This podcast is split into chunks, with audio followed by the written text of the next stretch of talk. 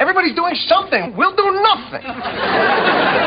So we go into NBC, we tell them we got an idea for a show about nothing. Exactly. They say, What's your show about? I say, Nothing. There you go. I think you may have something here.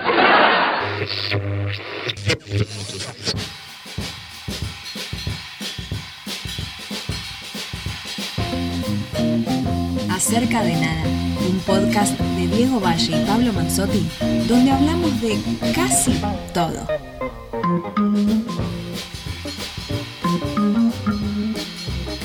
Bien, amigas y amigos, nuevamente estamos acá. Tercer episodio de este podcast que es acerca de nada de la segunda temporada. Tercer episodio, ahí vamos bien, de la segunda temporada. Doy la bienvenida a mi compañero y amigo, el señor Diego Valle. Diego. Hola Pablo, ¿cómo va? Hola a nuestros y nuestras oyentas. Está muy bien, está muy bien. Sí, sí, ¿por qué no? En este momento de experimentación con el lenguaje a mí me gustan esas cosas, las banco muchísimo. Bueno. Así que, ¿por qué no, oyentas? Sí, No, eh, hoy tenemos un- una oferta bastante amplia y este, incluso con bastante, ahora que estamos con el tema, con bastante presencia femenina, por lo menos todo el bloque musical va a estar Sí. dedicado a eso y bueno, otros, otros temas incluyen a, diver- a muy diversos géneros. este, absolutamente. pero bueno, no, eh, eh, ¿qué, Godzilla y Kong, ¿qué serán? Eso, ese, eh, lo estaba pensando mientras lo ibas diciendo. En realidad se los presenta, me imagino, como masculinos, ¿no? Como machos, en este caso, porque son animales. Em, Sí, sí. Pero, Pero Godzilla, Godzilla es una mezcla. se la perdieron esa, este, ¿eh? De eh, hacer una cosa más hermafrodita, me parece. Claro. Sí, como buen reptil Pero- podría ser algo más hermafrodito. Sí, Godzilla. ¿no? Una mezcla entre varias especies y este con cosas nucleares. Este, y Claro. Kong no, es, es, re- es rey, ¿no? No, no. Kong es rey, Kong es pre- precisamente ese rey de la selva, rey de la jungla. Eh, y bueno, estamos hablando de que se estrenó finalmente eh, Godzilla vs. Kong, así se llama esta película de Warner, de Warner Media, va a empezar hay que empezar a decir así a Warner, porque hoy ya es... Está más blanqueado, no es que esto pasó hoy, ¿no? Y de eso vamos a hablar. Es un conglomerado que no solo contiene varias firmas dentro, Turner, por ejemplo, forma parte de Warner Media, sino también diferentes plataformas, no solo estrenos en cine, no solo estrenos en el Warner Channel, sino como está en este momento la industria cinematográfica y audiovisual. Y lo que decíamos con Diego el día que nos encontrábamos a la mañana antes de ir a ver la función de prensa de Godzilla vs. Kong, era que independientemente de las calidades artísticas de, de la película, que ahora nos vamos a, a referir al, al respecto, es... eh, es un estreno importante por el marco de la pandemia, porque es el primer blockbuster que llega a todas las salas, ¿no? A ver, porque pensemos que lo que se venía estrenando en las últimas semanas, después de la, digamos, de la reapertura masiva eh, de complejos acá en Argentina, eran películas, entre comillas, viejas, ¿no? Tanto Tenet como Mujer Maravilla 1984, como Tommy Jerry, películas de, de ya hace ya varios meses que estaban pirateadas, con lo cual mucha gente lo había visto.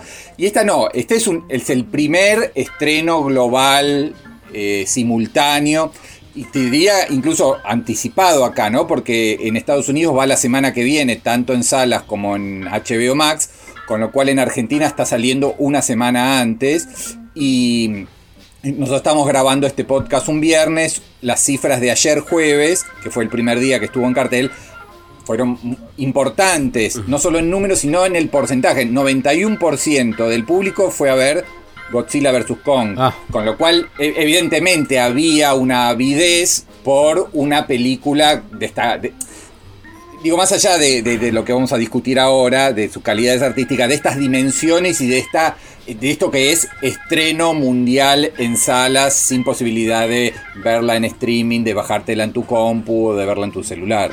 Sí, exactamente. Me parece que iba. Yo creo que se juntan dos cosas que también conviene empezar a charlar y, y tienen que ver con este cambio en el consumo que se viene dando, pero por otro lado, algo que ha potenciado la pandemia, hay que ver cuánto dura, que es este deseo de la ceremonia cinematográfica, ¿no? De eh, el cine como salida. Entonces acá había algo atractivo, dos películas de dos de los monstruos, si no los dos, más importantes de la historia del cine. A uno puede gustarle o no, pero eso es otro tema. Digo, el tema es la- la presencia en la cultura pop que tienen ambos.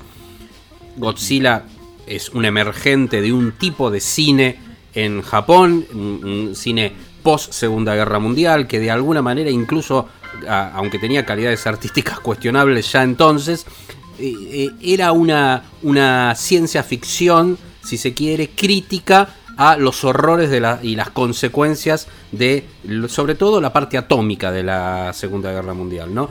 Y eh, en el caso de King Kong estamos hablando de la primera película en stop motion eh, en el año 1933, ¿no? La primera película, si se quiere, en esto que es animación cuadro a cuadro. Bueno, a partir de ahí todas las variantes que se les ocurran, secuelas, reversiones, remakes y esta unión... Eh, creo que sumaban 50 películas, unas Claro. 50 películas 50 entre los dos. Son- Sí, sí.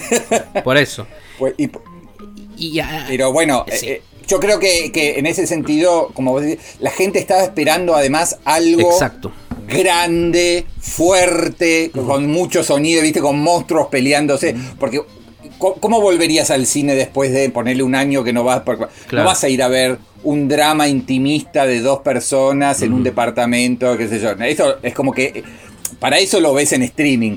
Pero si vas al cine, si te vas a jugar, si te vas a arriesgar a meterte en una sala, que sea por algo así descomunal. Y en ese sentido, más allá que para mí parece una muy floja película, eh, las escenas de acción tienen efectivamente esa adrenalina y esa cosa así bestial que uno buscaría en, bueno, en, en un tanque a gran escala como, como este, ¿no? Me parece que ahí está la, lo, que dijo Diego, es, la, parte más interesante, precisamente, que eso está bien resuelto, las escenas realmente, más allá de que hay un exceso de CGI, pero ahí ya hay algo generacional, ¿no? A mí por momentos me molesta tanta edición digital eh, y no puedo abstraerme de lo que estoy mirando, no, no, no, a veces no, no entro en, eh, en el- en lo que me propone la película, no solo me pasa en esta película, sino me pasa en varias, pero vamos a decir que eso sí está bien hecho, eh, está bien resuelto y que el público y nosotros como parte del público vamos a ver eso, vamos a ver a Godzilla y a Kong pegarse y pegarse fuerte y una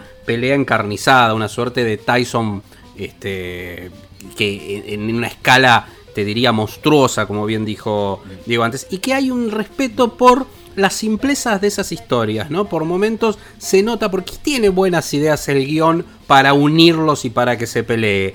El problema es que después tiene tan forzadas las consecuencias de lo que propone, de las vueltas de tuerca, de los plot twists, tan forzadas. Personajes por momentos que uno ve que con líneas imposibles de decir, ¿no? En pantalla muy difíciles, que uno no sabe si el guion o el diálogo en este caso es tan malo o la actuación, la dirección de actores es tan mala. Entonces termina como un, como hasta moviendo a la risa por momento, porque sí, Sí, no nosotros no- creo que nos, eh, estábamos bastante Sí, cerca, ca- si bien está- teníamos la Sí. distancia, el distanciamiento social entre butacas, eh, nos reíamos de, de lo absurdo y De ridículo absurdo, que eran algunas, eh, algunas justificaciones, sí. Y da medio pena porque, qué sé yo, Rebecca Hall, incluso la, la chica de Stranger Things, este, Millie Bobby. Brown, no son malas actrices y vos la ves ahí como que están puestas para... Nada, para. O, o el. Ahora no me acuerdo cómo se llama el, el actor afroamericano de, de Atlanta, el, el gordito, el. em, Ay, sí, sí, Brian sí, sí, Ty- Brian. eh, Tyree Henry. Digamos que es un actor que está como creciendo y en Atlanta se luce un montón. Y acá es bueno, viste, se meten adentro de una organización eh, tecnológica en Hong Kong y, y no, y no importa nada. Porque de verdad el, único objetivo, el único fin de la película este, de Adam Wingard es que llegue el momento, que de alguna manera ya está spoileado en, lo- en los trailers, de que estos gigantes, bueno, en- se peleen y se rompan los edificios. Y termina siendo una especie de nueva Transformer, solo que en vez de pelearse dos robots, son, eh, bueno, encima hay, no voy a spoilear, pero hay algo robótico también, pero lo que se terminan peleando, bueno, son estos dos gigantes, este, de- bueno, este del género Kaiju, todo lo que, lo que ya sabemos. Pero bueno, saliendo un poco del análisis estrictamente de la película, sí me parece que es un, un ejemplo, un caso para analizar en detalle, incluso con los números que vengan y, y qué va a pasar en aquellos países como en la Argentina, donde todavía no está HBO Max, porque recordemos la semana que viene se estrena en Estados Unidos y ahí sí eh, va a salir en simultáneo, entonces probablemente la taquilla sea muy floja en los Estados Unidos. Eh, en, Japón, que es el otro gran mercado para este tipo de películas, recién va a ir en mayo. En Francia tampoco se estrenó, con lo cual, porque están cerrados los cines. Entonces, bueno, vamos a analizar este, probablemente eh, cómo se decanta esto. Pero sí, los primeros números que yo te contaba, Pablo, de, de, de ayer jueves, eh, fueron muy importantes, cuarenta y pico de mil espectadores para esta película sobre un total de 50 mil. O sea, todo el mundo que fue al cine ayer fue, fue a ver este, Godzilla vs. Kong. Sí, me parece que hay un arrastre también de los chicos ahí que quieren y le han pedido a los padres que los lleven a ver esa película. Mm, hay un, se da esta lógica bastante interesante que probablemente no haya pasado con Raya, que podría haber sido una película que en situaciones normales estaría entre lo más visto del año. Habitualmente el verano es una época donde se encuentran los números más altos de espectadores, después eso sucede en las vacaciones de invierno. También Raya, la película de Disney, pero el tema es que salió limitada. ¿Por qué? Porque acá nos ponemos a hablar de esto también. Eh, de alguna manera King Kong llega a todas las salas porque no sale al mismo tiempo en plataformas. Está esta carrera y este boicot. Por un lado, la carrera de las plataformas de streaming por ganar su pieza fundamental en un mercado cada vez más competitivo. Y por otro lado, está esta situación de las salas cinematográficas que dicen, bueno, no, si no me das con una ventana amplia de tiempo, yo no la estreno, porque para competirla al streaming me es imposible. Y ahí empiezan a jugar cosas interesantes. Sí, sí, decime. No, que justo esta semana sí. eh, hubo un acuerdo, se anunció un acuerdo muy grande a escala mundial entre Cineworld, que es un, la segunda cadena más grande del mundo, y Warner, el, según oh, por el cual eh, Cineworld acepta estrenar las películas de Warner este año claro. eh, sin las ventanas, digamos, con esta cosa simultánea, pero con el compromiso explícito de Warner de en 2022 darle 45 días de exclusividad, de ventana exclusiva. O sea, eh, están... ¿A la cadena o a los cines? Ese va a ser el tema. Por lo pronto a la, a la cadena seguro, pero este, este acuerdo se va a hacer seguramente con... con, claro. con no, no, y aparte es, otro, es ¿no? ridículo, es ridículo porque tampoco, ¿qué sería? Que dice, no, a la cadena sí, pero si Warner es una plataforma no, no, sola, claro, es HBO que Max, tiene que hacer... Va a ser un beneficio que va a llegar a todas las cadenas, en definitiva. Exactamente, exactamente. Es como decir, bueno, este año... Sí. que seguimos todavía con, con los efectos con de la pandemia, claro. Eh, da, da, dame, dame la, la, simultaneidad y yo te garantizo un 2022 con 45, que ya no son los 90 anteriores, pero al menos son 45 días de exclusividad para, la, para las señales de cine. En una semana en la que además Disney hizo un anuncio que no le gustó nada a las cadenas de cine, que es que siete de sus películas van a ir, al igual que pasó con Raya y el último dragón, en simultáneo en salas y en el servicio premium de eh, Disney más. Esta cosa de cobrar en Estados Unidos son 30 dólares, en la Argentina Alrededor un poco más pesos. de mil pesos. Sí, sí. Eh, y bueno, eh, y en algunos casos, como también pasó con Soul y ahora va a pasar en junio con la película, la nueva de Pixar que se llama Luca, una que transcurre en Italia. Eh, directamente va a ir va direct, va, claro, Disney directamente Plus. en Disney Plus y sin cargo adicional, con lo cual los dueños de las salas están que trinan. Y estamos hablando de Pixar que de, pasaba en varios países del mundo, pero en Argentina muchas veces fue la película más vista del año. Y te diría el 100%, 90% de las veces entre las 10 primeras como mínimo. Sí, sí, sí. Sí, de todas sí, las si una película Pixar. de Pixar no pasaba el, el, millón de espectadores era un fracaso y, y, muchas hicieron más de dos. Sí, sí, hay, dos, millones y medio. Hay películas sí, de casi cuatro. Eh, eh, Los Increíbles 2 creo que hizo 3 millones 900, 3 millones 800, algo así. es una, y Los Increíbles 2 que ni siquiera es la más, más, más popular. De, o sea, mm. me parece que eh, es un es para analizar y ahí era donde queríamos llegar. Y el otro día tuve un intercambio con unos colegas que no, no, específicamente del palo cinematográfico, pero sí del ámbito de espectáculos y de redes, donde referían esto, ¿no? Como que el error de Disney, porque se quejaban públicamente a través de las redes de el cobro adicional eh, si uno quería ver los estrenos. Lo cual es muy atendible porque a priori uno diría, sí, tienen razón. Ahora, pensémoslo en el marco, en la coyuntura de el momento. Por eso es lo fascinante eh, este cambio industrial que se está dando. Y cuando digo industrial lo digo en todo lo que hace la industria y el consumidor. Tipo revolución industrial en ese sentido semántico que se está llevando adelante, ¿no? Porque Primero la queja era, no, para, si, para ver todos los clásicos de Disney de nuevo, que ya ahí hay una valoración, directamente no, no pagaba porque vieron que ofrecían Disney Plus que vos pagaras un año por adelantado. Entonces sentían que había una estafa al, consumidor en decirte, y no, y los estrenos me, no me los vas a poner, ahora me los querés cobrar aparte y no me lo dijiste antes.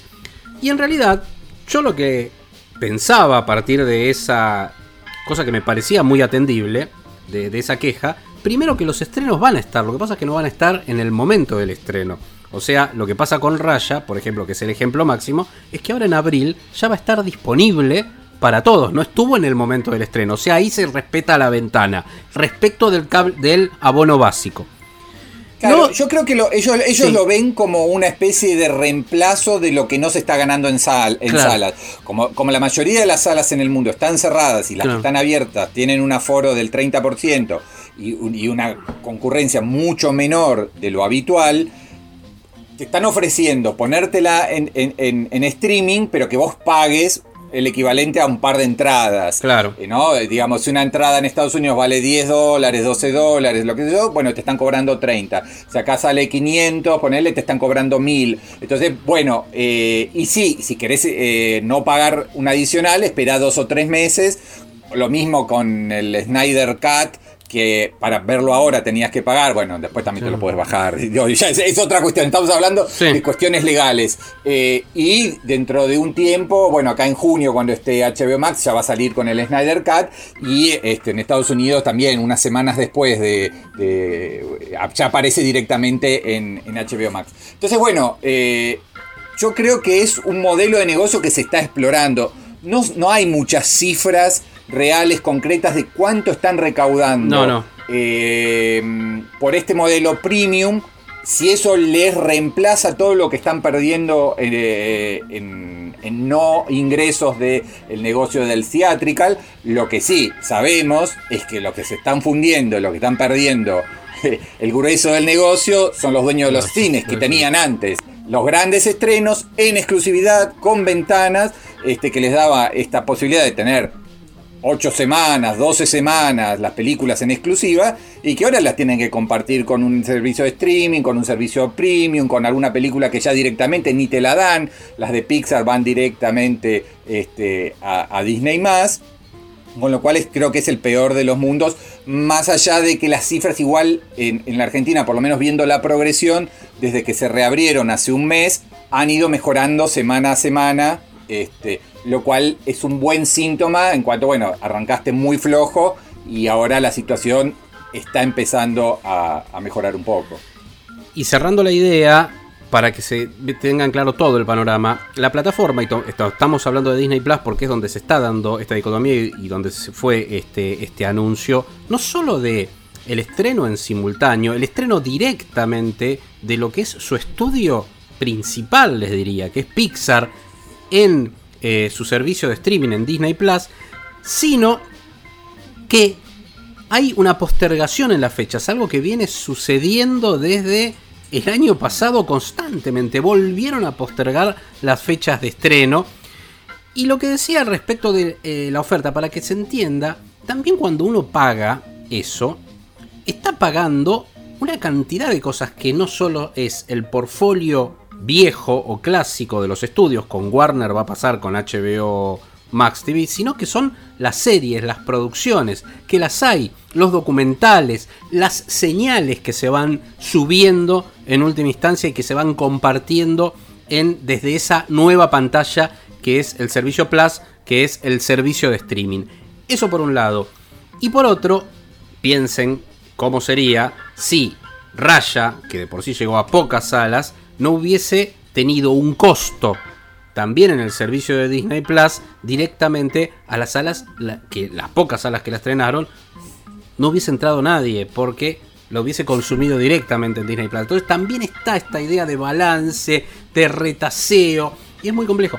Y lo último que aclaro, también fíjense, pero esto ya como una mirada del cambio tecnológico y que obviamente decanta en el cambio cultural, del consumo cultural, es que por más que cobren ese extra, ese premium, una vez que la película, y piénsenlo siempre con el estreno en simultáneo esta idea, una vez que la película entra a un hogar en el servicio de on demand, ya la piratería es muchísimo más fácil. Entonces ya entra Está- en el circuito lo- pirata. a los claro. pocos minutos. A los Claro, pocos sí, minutos. sí, sí. Entra, Eh, entra en el circuito pirata con una calidad excelente. Antes vos tenías el estreno y podías buscar en los sitios pirata y a veces si se había filtrado una copia antes la veías. Si no, eran en muy mala calidad o cosas filmadas de la pantalla. No, ahora entra directamente en eso. Entonces, Claro. Todo eso está sucediendo y eso es lo que nos motiva a este debate y a analizarlo con ustedes que nos están escuchando también. Pueden dejarnos comentarios si quieren, nunca lo dijimos esto, pero pueden dejarnos comentarios respecto de lo que hablamos acá en el podcast. Algunos lo han hecho de por sí en nuestras redes sociales, que es habitualmente desde donde los linkeamos, para que accedan y debatir con nosotros, porque no hay una respuesta única a esto que está sucediendo. Sí, es verdad. Y me pensando en, en- en- en- lo raro que está el negocio, eh, en, las últimas, los últimos días eh, se- Avatar volvió a ser la película más vista de la, de la historia, digamos, por lo menos la más taquillera de la historia, porque se reestrenó en China con un éxito enorme. Mirá vos. Este, quedó primera en recaudación, cuando en general lo, lo que ahí más funciona por una cuestión de regulación y todo es el propio cine chino. Este, la película se reestrenó y logró pasar a um, Avengers Endgame, que era este, desde su estreno hace un par de años lo más este, lo más taquillero. Después sí está la, la- la discusión si con la inflación películas como este, Lo que el viento se llevó no serían en verdad las más vistas, porque bueno, qué sé yo. Pero Claro, sí, es bueno. raro, es raro que en un momento en el cual estamos este, recién empezando a ver estrenos grandes como, como este que, que- arrancamos el, el bloque Godzilla vs. Kong en China, eh, donde también ahora esta semana se estrenó aparentemente con muy buenas cifras Godzilla vs. Kong. La semana pasada, el fin de semana pasado, lo más visto era el reestreno de, de Avatar. ¿Te parece que pasemos a- a música y a las chicas? a música y a las chicas y en este caso vamos a trasladarnos a los 90 pero no tampoco porque es sí no es una vuelta a los 90 desde la pandemia y desde una gran artista que es P.G. Harvey vamos a escuchar este Jane y después le contamos de qué se trata esto de P.G. Harvey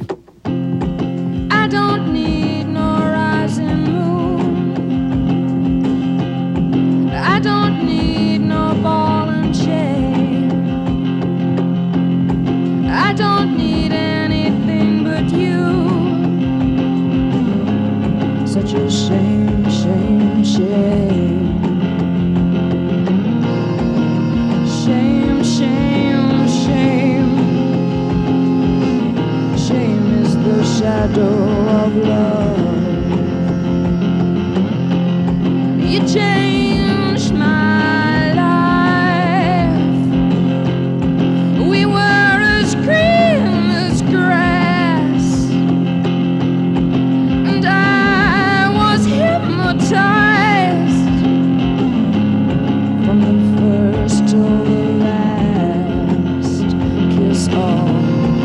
y Shane, que era lo que estábamos escuchando en versión demo, eh, o fue parte, digamos, del pream de la génesis de You Who Her, que fue un disco del 2004 de Polly Jean Harvey o PJ Harvey, eh, y tiene que ver con un proceso que ella viene haciendo, de verdad lo viene haciendo desde siempre, pero sobre todo en tiempos de pandemia, eh, está como subiendo eh, los demos de sus distintos discos de los 90 y los 2000 a la par o en manera simultánea en que están saliendo los vinilos.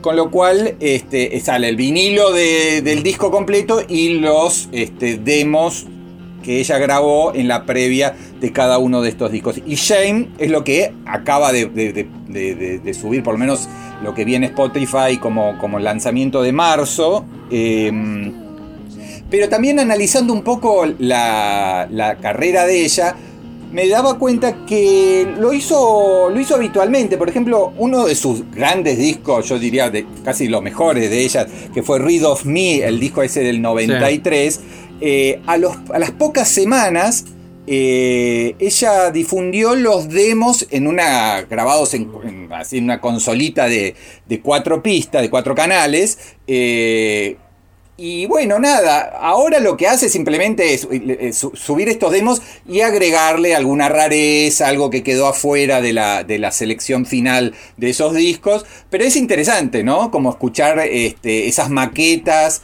esa- esas cosas, en algunos casos medio... eh, sin toda esa parafernalia de guitarras y de explosiones que tienen muchos de sus temas. Yo creo que ella fue una representante cabal del Britpop y se llevó, de hecho, no solo los premios, sino muchísimas veces eh, las alas de ese Britpop que tuvo una exponencia realmente clave en lo que fue la, la escena del rock de la década del 90 sobre todo. Em, es una artista notable en términos de que todos sus trabajos eran, estaban recontra pensados desde la producción. Por eso me quedo con este concepto de Diego, que es el de la maqueta, ¿no? Ir a la maqueta. Para una mujer que trabajó tanto el sonido, que estuvo por ahí con un disco dos años trabajándolo, componiéndolo, arreglándolo, tocando todos los instrumentos. Una cosa muy, te diría, y salvando las distancias, a lo Charlie García, ¿no? Esto de el tipo metido y que puede tocar todos los instrumentos, que es lo que hizo McCartney por ahí en su último disco, ahora, eh, en este McCartney 3. Eh, entonces, eh, es un artista tan interesante que de alguna manera aprovechó el momento, no tener presentaciones en vivo, por ejemplo, un año sabático para muchísimos artistas, pues es un momento para, por un lado, subirse a la onda del vinilo, reeditando los discos y reeditando esta posibilidad de sus demos, sus maquetas con que no es solo eso, no es solo eso que ya conocíamos y que ella venía haciendo, sino que todos vienen, como tienen todos los artistas, grabadas alguna- algunas cosas de la bóveda, ¿no? Algunas cosas desconocidas, algunos de esos demos en versiones incluso B o C, si se quiere, y que de alguna manera engalanan esta propuesta. Acá esto daría para un debate que lo podemos tener incluso más adelante, que es eh, si acá no hay, por un lado, una cuestión de exprimirle al limón lo máximo y como decir, rascar el fondo de la olla se llama, y esta cosa justificada desde la industria de querer hacer más y más dinero. Yo creo que se unen dos corrientes. Por un lado, que ha, marca- ha cambiado claramente la industria discográfica, que hizo muchísimo dinero en la década del 90 con el CD sobre todo, eh, con, pero millones y millones y millones constantes. Incluso hay que hablar con periodistas dedicados al rock. Las presentaciones a las que eran invitados en la década del 90, por ejemplo. Y hoy una industria que obviamente a partir de lo que fue primero la piratería y después el streaming, en baja, que está intentando refugiarse en el vinilo, pero como un costado B que no le da ni de locos la plata que le ha dado en los 90 el CD. Entonces, por un lado es eso, que hay la Sí, digitalización pero también en, en posee- este caso. da esto, ¿no? En este, en- claro, yo lo que, lo que diría es que en el caso de PJ Harvey, ella lo, lo hizo ya en los Siempre, 90, sí, sí, digamos, sí, cuando no había ningún, ningún tipo de especulación de este tipo. Y además me parece que si vos subís a Spotify u otras este, plataformas eh, maquetas, demos, te puede gustar o no, pero es como un regalo, un adicional. No, está, no, no lo está vendiendo como, oh, No. qué lanzamiento eh, novedoso que estoy haciendo. Es, tengo este material y lo comparto como... como Mirá, Nada, en como breve... las grabaciones encontradas Ah, claro. que tienen. Sí. Eh, En breve, en breve, bueno, Grabaciones Encontradas es un gran nombre para que, que ese calamaro para, para precisamente este, este tipo de trabajos, ¿no? Primero que es un trabajo, un artista detrás. Y después en breve iremos sobre lo que está sucediendo con los recitales de David Bowie. Por ahí en, el podcast siguiente o en el otro vamos a elegir porque está próximo a aparecer un nuevo recital de Bowie, ¿no? Y yo siempre digo lo mismo, y lo digo a partir de la experiencia de lo que fue lo de los Beatles, ¿no? No hace mucho, con, con todas esas reediciones y con todos esos lados B de los discos más. de los discos clave que son todos los discos de los Beatles. Em, a mí, dame a McCartney o a Lennon erutando delante del micrófono y yo lo quiero escuchar eso. O sea, por decir algo, acá obviamente no estoy elevando a PJ Harvey a la altura de un McCartney, de un Lennon, digo, y salvando las distancias y no tiene por qué serlo también, pero todos estos artistas interesantes, vamos a Prince si se quiere, eh, también todo lo que tengan para ofrecerme, todas esas variables, Bowie desde ya, seguime tirando Bowie. Y esto lo decía, y en eso concuerdo con vos, por eso, pero planteaba el lado Sí, sí, de, de- al de- costado de de- hecho, del abogado del diablo, justo- ¿no? Como que es está bueno el caso de- esta queja. Sí. Claro, Eh, era, era bueno el ejemplo que dabas además de Bowie, porque de Bowie Sí. también se están editando Claro. un montón de, de demos. Exacto. Este, si te parece, vamos a, a- mechar nuestra, nuestra charla con, con- con- con algún, algún demo, maqueta de PJ Harvey. Y yo elegí The Wind, El Viento, que es del disco Is This Desire de, mi- de 1998 un demo susurrado este, Sí. que está muy bien y que me parece que, que se diferencia de lo que fue finalmente la canción Claro. que, quedó, que quedó plasmada en, en el disco. Así que la escuchamos.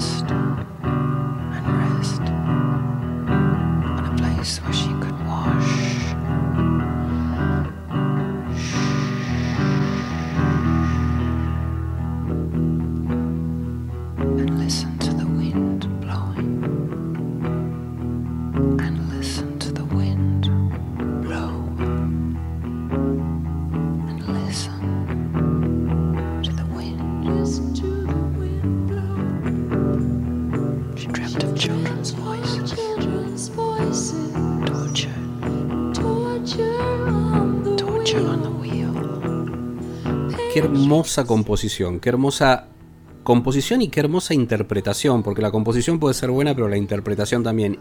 Y esto, esto que estamos escuchando, ese susurro, ese tratar de buscarle una identidad a la composición propia, es lo que hacen los artistas. Y eso es lo que estamos valorando de los demos de PJ Harvey, y eso es lo que valoramos de todas estas ediciones B demos que les acabamos de declarar con Diego, somos bastante fanáticos, sobre todo si el artista nos interesa. Dame lo que sea, yo nunca siento, y si es una estrategia comercial, dámela igual. O sea, dame Sí, más Beatles y- perdidos, dame más Bowie perdido, y esto es lo que estamos hablando. The Win es lo que estábamos escuchando, y es PJ Harvey de quien estamos hablando y de su reedición de demos.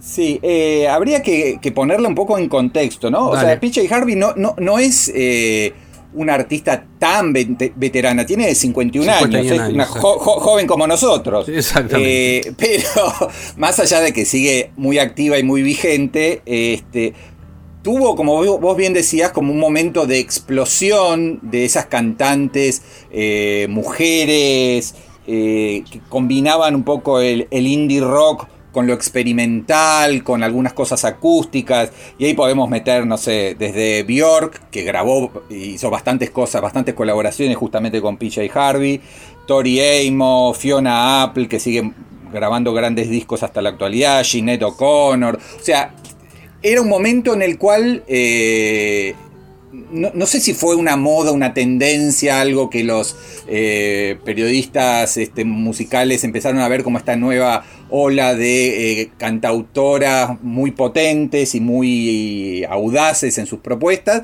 pero, pero sí, creo que los 90 fue eh, como uno de los picos artísticos de, de, de PJ Harvey y de todas esta- estas cantantes, muchas de las cuales, estábamos diciendo, continúan este, produciendo cosas muy valiosas hasta, hasta y, hoy. y, y- de variados estilos, y, y alguno acá pueden empezar a decir, bueno, pero no me compares. No, no estoy comparando, pero eh, podemos señalar nombres como Shania Twain, como la misma Alanis Morissette, que la tuvimos en, en Buenos Aires, y que dio un muy buen recital en obras.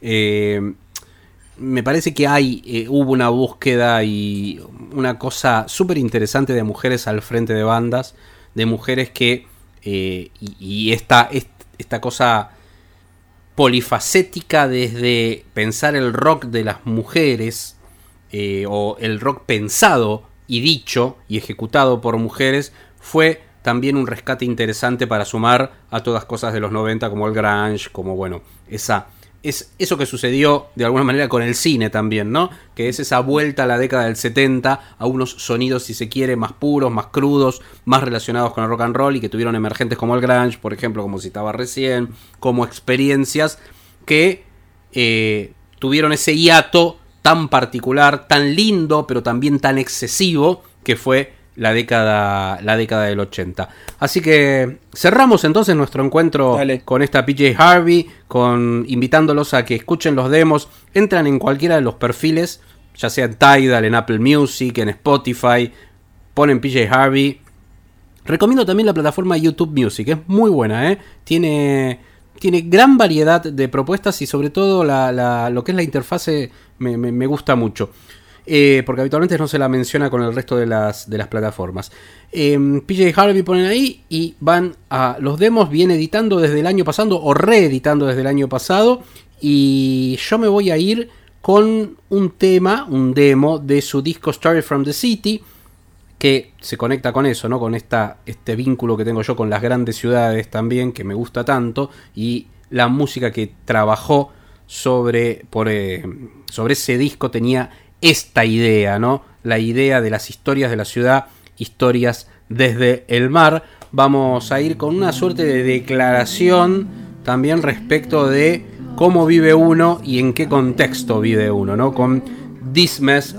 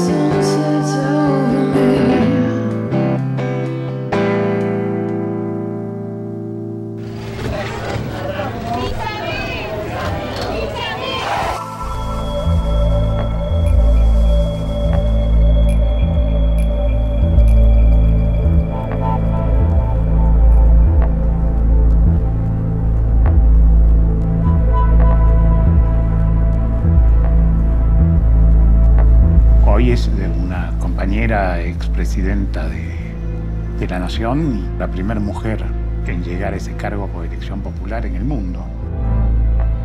Bueno, y creo que fue en el eh, episodio anterior, sobre el final, Sí. que tiramos unas, unas recomendaciones, que yo les anticipaba eh, eh, una película que se iba a dar en el Bafisi, eh, llamada Una casa sin cortinas, el enigma Isabel Perón. Y bueno, Pablo, vos la, la pudiste ver también Sí. y coincidimos en que tenía bastantes aristas y facetas para hablar puntualmente de su tema, que es Isabelita, una, María Estela Martínez de Perón, una- uno de los personajes más este, incómodos de la historia del peronismo y de la Argentina en general. eh, y a partir de ahí charlar un poco de la actualidad del documental, del documental de autor, de las distintas variantes del documental en, la actualidad. Así que me parece que es una buena forma de eh, enganchar también con algo que, que nos marcó en estos últimos días, que fue el Bafisi con su híbrido, con su propuesta que mezcló eh, funciones presenciales, con obviamente pocas poca cantidad y poco público por función y mucho, mucho público en la vertiente del streaming, del online, porque bueno, este, es un festival en pandemia, o sea que es un festival en, de alguna manera urgente, este, precario, pero, pero valioso en sostener el espacio. ¿Y qué te pareció? Porque bueno, yo lo recomendé, pero no, no, Sí. no hablamos de, de qué, qué, qué te pareció a vos una casa sin cortinas. Eh, a ver, eh, primero voy a señalar que si están escuchando este fin de semana, fin de semana último de marzo, tienen tiempo para verlo en la plataforma de el Bafisi, de la plataforma oficial, es Vivamos Cultura, ¿no? Cultura, Es- eh, Vivamos Cultura, exactamente. Vivamos Cultura, ahí con Nuclearse hasta el lunes 28 de marzo va a estar disponible, se extendió esos tres días que tenían algunas producciones. Perdón, eh, vamos, sí. a, va- vamos a hacer preciso. Vivamoscultura.buenosaires.gov.ar Claro, bueno, Igual, si ponen si, en si Google, si ponen en Google, Vivamos claro, Cultura, o Bafisi les va a aparecer. Les va a Bafisi aparecer, sí. también los, los llevaba, por, yo lo recomendaba así, eso sí, seamos Sí. específicos también con eso, o, o por lo menos cómo buscarlo en Google. Yo creo que hay tres aristas fundamentales que me, me había notado de, de este trabajo que tienen que ver, por un lado, con las imágenes de archivo, ¿no? Y cómo un documentalista en términos de...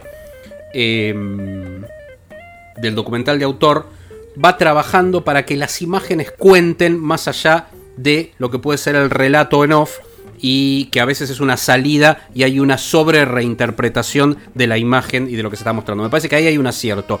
El entrelazado de las imágenes de archivo con la segunda lista que marco de este triángulo clave, que es el género, ¿no? Este acercamiento al thriller, así se quiere el policial de investigación, y hoy justo antes los dos coincidíamos y nos reímos porque nos hacía acordar a ese gran documental, también estreno del Bafisi, que es Yo no sé qué me han hecho tus ojos, de Sergio Wolf y eh, Lorena Muñoz, donde jugaba con el policial negro y la búsqueda de Ada Falcón. Bueno, acá hay algo de eso, ¿no? ¿Dónde está Isabel Perón? Pero ese dónde está no es solo la casa en España, sino es dónde está en la historia argentina y todo se termina convirtiendo en un thriller. Es realmente apasionante. Y la tercera son las entrevistas. Cómo se articula eso para que no te rompa el clima de eso tan rico que se está contando en la historia, en la búsqueda, en, el lugar de la pesquisa del investigador, del documentalista, con las imágenes de archivo y que la entrevista no te lleve para el costado periodístico puro, ¿no? Que es donde, y ahora después lo podemos hablar, creo que naufragan algunos documentales, sobre todo de eh, directores recién recibidos. Eh, las entrevistas por su variedad, como que están todas pensadas en un contexto, en ah, sumar información a la imagen y sobre todo también las entrevistas son clave porque es esto, porque es un personaje muy polémico. Entonces tenés que tener la entrevista también que se contradiga a sí misma para que sea rico el documental y que el espectador es el que decida. Me parece que todo eso lo tiene una casa sin cortinas. Sí, sí, sí. De hecho, tanto cuando entrevista a militantes o, o sea, por ejemplo, está, aparece, no sé, Nilda Garré por un Sí. lado y, y se la nota incómoda. Incómoda, es claro, como que claro. eh, na- na- nadie le gusta, porque es algo como que ha, ha sido tratado de, de- de poner bajo, bajo la alfombra en la historia oficial del peronismo. Este, cuando es, es muy divertido porque creo, no me acuerdo si fue... Recordemos algún que funcionario, algún funcionario de ella eh, que- o que trabajó con ella está Rukauf que fue ministro está Papaleo que era el secretario de comunicación medios, sí. pero, eh, pero alguien dice bueno pero fue la primera presidenta mujer, mujer. constitucional del, del mundo, no solo de la Argentina. Mucho antes que se... Está bien, su, su- su gestión no fue precisamente muy elogiable y el final de su cosa fue terrible, con un golpe, un golpe anunciado y casi te diría que avalado por, por casi todo el mundo, pero este Bueno, eh, al día de hoy, y, y lamentablemente con colegas, y obviamente esto no, no lo justifica, pero una de las herramientas, nosotros desde ya que no, pero una de, los, de las excusas de justificación del golpe de Estado de 1976, del golpe cívico-militar, es el gobierno de Isabel. Sigue siendo el- el- el- y lo fue ahora, en este 24 de marzo, en análisis, periodistas que justificaron, que decían que hay que contar si sucedió esto, pero hay que contar, y te dicen hay que contar que estaba Isabel Perón de eh, presidenta. Sí, y O sea, bueno, el, no, influjo, bueno, el por influjo eso. de López Rega. De López Pero es claro. interesante algunas ideas. A mí me parece que, que el, el documental tiene algunos problemas. Eh, De hecho, hay colegas que yo respeto mucho, como Diego Lera, que no les gustó directamente el claro. documental. Me, eh, me parece que no todos los elementos funcionan siempre bien o, o- o la interrelación de todos estos materiales, pero tiene grandes hallazgos. Por ejemplo, cuando va a lo que es el, el Museo Histórico El Museo 17 de octubre ahí en, en la quinta de San Vicente. Y dicen, no, lo que pasa, eh, no los que, los que tienen que hacer como la visita guiada, dicen, no, no, lo de Isabel y, y López Rega está en el sótano, guarda, este, escondido, porque nos dijeron que eso mejor, de eso no se habla. Entonces, son hallazgos que tienen que ver con esto de eh, mejor mm, de eso no se habla.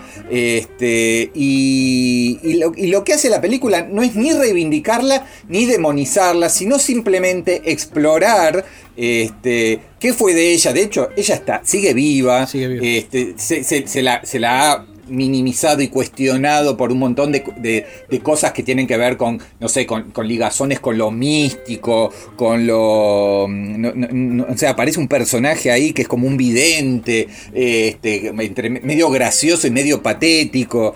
eh, Sí. Y después hay, hay, hay pequeñas reivindicaciones, hay varios que dicen, ojo, está bien, eh, cuando fue el golpe, ella fue la primera prisionera, eh, presa política, Sí, porque inmediatamente, y se la bancó como una duquesa, no dijo nada, no mandó a nadie al frente, estuvo un montón de años en la cárcel y después un montón de años en el exilio.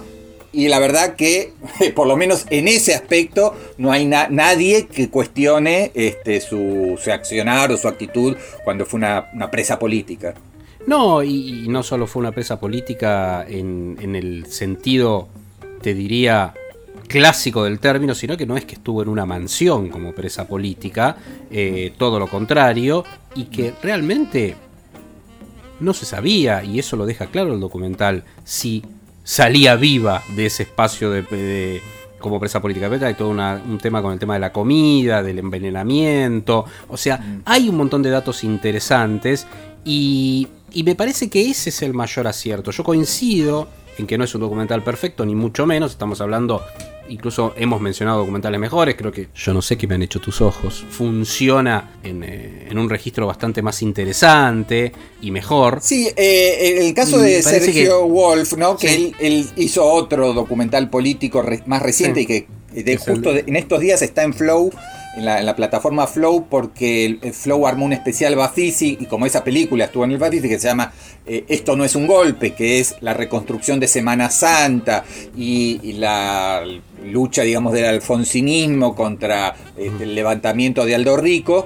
Y ahí también hay, eh, o sea, Sergio Wolf, que es alguien que nosotros conocemos de cerca, yo, también apela al recurso del investigador, el que va en busca de, el que encuentra, el que se topa con Aldo Rico, contra la negativa, contra las presiones. En el caso quizás de como eh, de que vos decías Sí. muy atinadamente, yo no sé qué me, han- qué me han hecho tus ojos, era él en yendo a Córdoba en busca busca. de alguien perdido como Ada Falcón, que estaba este, metida en una especie de convento, de clausura, eh, algo así como lo que hace eh, Julián Troxberg de ir a un barrio privado en Madrid, eh, donde aparentemente Claro. ella está, eh, Isabelita está alejada del mundo, pero bueno, es un recurso de la ficción, del género de- de- del detective, del thriller, etcétera, etcétera, eh, llevado al mundo del documental. Absolutamente, y ahí es donde me parece que está el acierto. Esto, Programa Muñoz, que después tiene otro documental también donde apela al género y mezcla con melodrama y también hay una cuestión investigativa. Para mí, uno de los mejores documentales de la historia argentina de todos los que yo vi, que es eh, Los Próximos Pasados, el tema de la situación también del mural de Siqueiros eh, en Argentina previo a esta recuperación que se hizo después por una decisión política en la presidencia de Cristina Kirchner, ¿no? Pero digo, eh, hay una eh, toda una tradición del documental respecto de acercarse al género para contarlo, no solo en Argentina, para, para narrarlo, para ponerse en esta idea del documental de autor, que a mí me parece que es la más rica. Yo decía en la apertura esta idea de cuando fallaban sentía los documentalistas y que me parecía que era un vicio de determinados, determinadas camadas de escuelas de cine, que obviamente por una cuestión de costos, todo, y eso está bien, las primeras experiencias en directores, de directores muy jóvenes, en dirección de directores muy jóvenes, son los documentales. Bueno, es más barato hacer un documental que una ficción. Eh, Sí. Y a veces el acceso es más fácil. Pero claro, eso no Bueno. quiere decir que uno no tenga que tener un registro narrativo. Y muchas veces se confunde documental, y con esto cierro la idea y te doy la palabra ya, con lo que es un largo informe periodístico, que es otra cosa, ¿no? Mm, Totalmente. Eh, mm, documentales de- del Bafisi. Hago un repasito. Sí. Algunas todavía están disponibles si escuchan este podcast en el primer fin de semana, que es el, que es el último del Bafisi.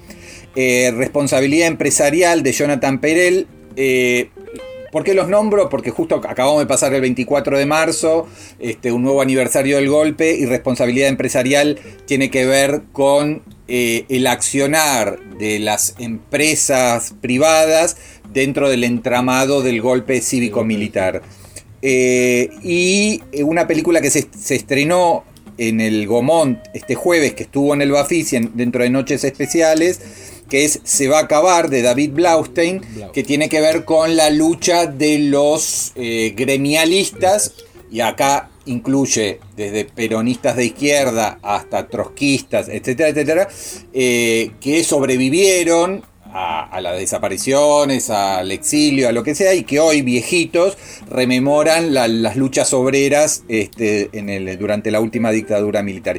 Y después sí, bueno, obviamente hubo un montón de otros documentales López sobre... Este, Hubo documentales Eh, acerca de Fellini. También, sí, Eh, sí, pero no, estaba hablando más de, más de Argentina, ¿no? sí, Eh, sí, sí, sí. eh, el- el- eh, sobre Marcos López, una- un artista plástico y fotógrafo muy talentoso que hizo Ulises Rosell, etc. O sea, hubo mucho, como vos decís, se hace mucho documental porque también es más accesible en cuanto a, A los a presupuestos, claro, pero eh, también hubo, estamos ante algunos, algunas propuestas que están ahí en esa especie de límite impreciso entre documental ficcionalizado, ficción con, una raigambre documental, esta especie de híbrido, de cosa muy moderna en la cual no sabes hasta dónde hay una puesta en escena calculada y dónde realmente empieza la, la cosa realmente sí de, de- de lo real. Entonces, eh, bueno, me pareció que en ese sentido este, el, el Bafisi tuvo algunos eh, documentales realmente más experimentales, más radicales y más, más valiosos. Y de eso, con eso nos quedamos, ¿no? Eh, por suerte, el tema del documental eh, es una cosa que con el tema de las plataformas de streaming, y eso dará para otro debate, también ha encontrado un canal y una experimentación interesante, quizás más jugando con lo audiovisual que con lo cinematográfico. Hay que hacer una división ahí. Eh, hoy precisamente, si están escuchando este podcast en el fin de semana, el último de marzo y ya queda, se está eh, mm, estrenando un documental en Disney Plus que es realmente muy pero muy bueno. eh, de Tom Jennings. Tom Jennings es un documentalista que trabajó con imágenes de archivo, historias muy interesantes, desde Lady D, pero sobre todo en los últimos años viene trabajando de las primeras experiencias del hombre en la luna y de la carrera espacial, en este caso, que son la historia de los Mercury 7, de los 7 de Mercury, que fueron los primeros, los pioneros en el espacio. Se está estrenando en Disney Plus, es un documental y es muy pero muy interesante, sobre todo porque es un tipo muy interesante con el que tuve la oportunidad de hablar y explicaba un poco cómo esto, cómo lo definió él como una jungla hoy encarnizada en cuanto a la pelea que hay por los espacios en, el en términos de streaming y de estrenar y de estrenar y de estrenar. La pelea por el contenido más que nada, ¿no? Que es realmente interesante, pero bueno, es un tipo que trabaja muy bien el tema del archivo, ¿no? Este Tom Jennings y es otro de los documentales y otras posibilidades de documental.